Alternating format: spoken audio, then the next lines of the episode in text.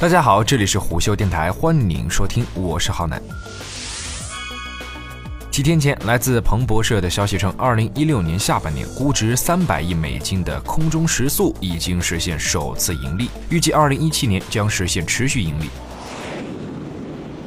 对此，投资过滴滴、饿了么、有“独角兽捕手”之称的朱啸虎表示，二零一七年所有的超级独角兽都需要证明自己能够盈利。如此背景下，创业者必须意识到，如果自己没有踏上平台风口，千万别再理直气壮地说“先圈用户，做大规模，怎么盈利是未来思考的”。务必重视商业模式中的财务模型，想清楚自己的产品或服务的最佳利润点、无效利润点在哪，并关注业务的健康增长方式，非粗放型。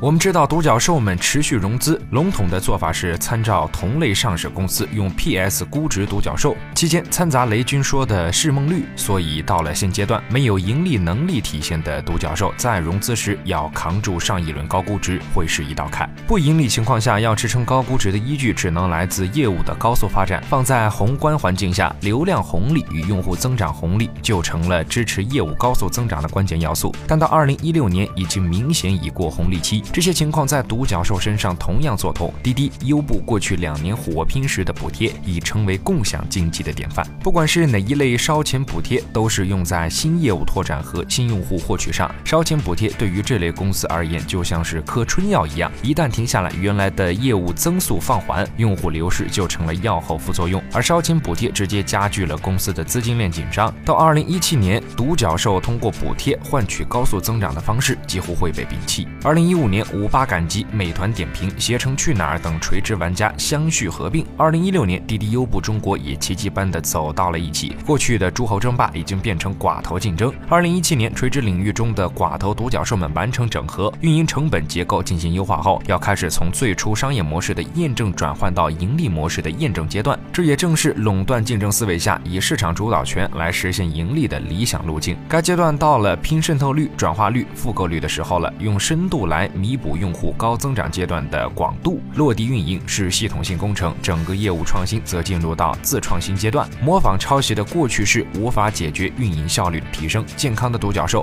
会在二零一七年开始证明自己具备盈利能力。好了，以上就是今天节目的全部内容，欢迎订阅收听，下期见。